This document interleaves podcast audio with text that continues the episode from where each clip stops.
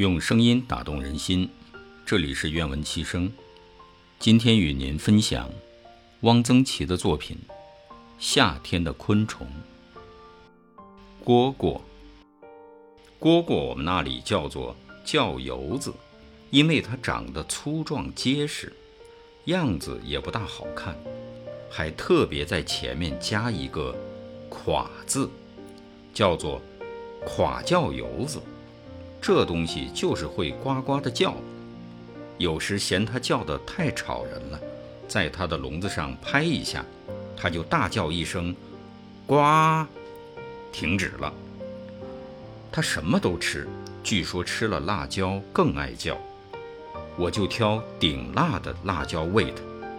早晨掐了南瓜花喂它，只是取其好看而已。这东西是咬人的，有时捏住笼子，它会从竹壁的洞里咬你的指头肚子一口。别有一种秋叫游子，叫晚出，体小，通身碧绿如玻璃料，叫声清脆。秋叫游子养在牛角做的圆盒中，顶面有一块玻璃，我能自己做这种牛角盒子。要紧的是弄出一块大小合适的圆玻璃，把玻璃放在水盒里，用剪子剪，则不碎裂。秋叫油子的价钱比垮叫油子贵得多，养好了可以越冬。叫油子是可以吃的，得是三乙的，腹大多子，扔在枯树枝火中，一会儿就熟了。味极似虾。蝉，蝉大别有三类，一种是海溜，最大，色黑，叫声洪亮，这是蝉里的楚霸王，生命力很强。我曾捉了一只，养在一个断了发条的旧座钟里，活了好多天。一种是嘟溜，体较小。绿色而有点荧光，样子最好看，叫声也好听，嘟溜，嘟溜，嘟溜。一种叫鸡溜，最小，暗褐色，也是因其叫声而得名。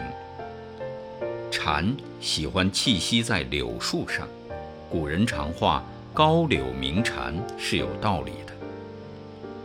北京的孩子捉蝉用粘杆，竹竿头上涂了粘胶；我们小时候则用蜘蛛网，选一根结实的长芦苇，一头撅成三角形，用线缚住。看见有大蜘蛛网，就一搅，三角里落满了蜘蛛网，很粘。瞅准了一只蝉，轻轻一舞，蝉的翅膀就被粘住了。佝偻丈人成条，不知道用的是什么工具。蜻蜓，家乡的蜻蜓有三种，一种极大，头胸浓绿色，腹部有黑色的环纹，尾部两侧有格质的小圆片，叫做绿豆缸。这家伙厉害得很。飞时巨大的翅膀磨得嚓嚓的响，或捉之至室内，它会对着窗玻璃猛撞。一种极常见的蜻蜓，有灰蓝色和绿色的。蜻蜓的眼睛很尖，但到黄昏后眼力就有点不济。它们栖息着不动，从后面轻轻伸手，一捏就能捏住。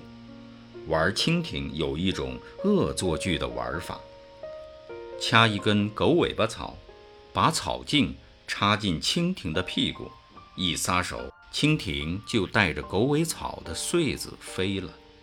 一种是红蜻蜓，不知道什么道理，说这是灶王爷的马；另有一种纯黑的蜻蜓，身上翅膀都是深黑色，我们叫它鬼蜻蜓。